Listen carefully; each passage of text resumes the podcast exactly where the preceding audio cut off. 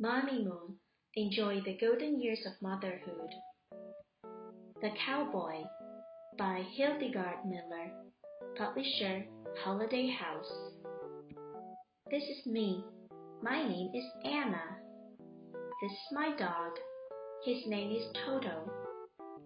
Today we will go to the beach. I look for Toto's leash. I find it. I put on his leash and a scarf. Now we can go. At the beach, we pass a boy in a very silly cowboy hat. Toto and I walk to the water. Toto will learn how to swim today. Toto learns fast. Toto can swim. But here comes a big wave. Look out, Toto! The wave takes Toto far away. Toto! I call. Come back!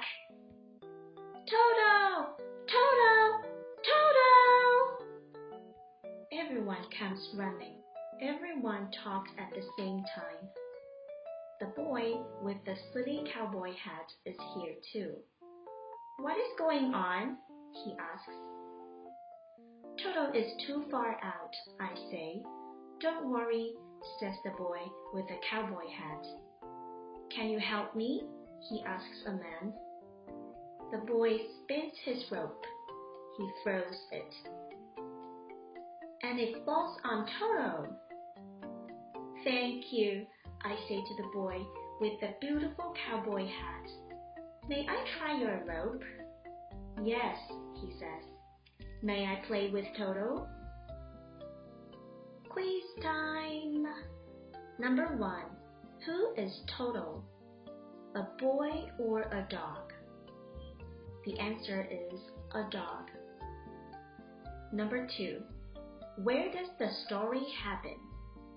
At the park or on the beach? On the beach.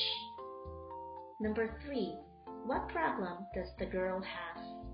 Toto runs away? Or Toto gets swept out too far? That's right.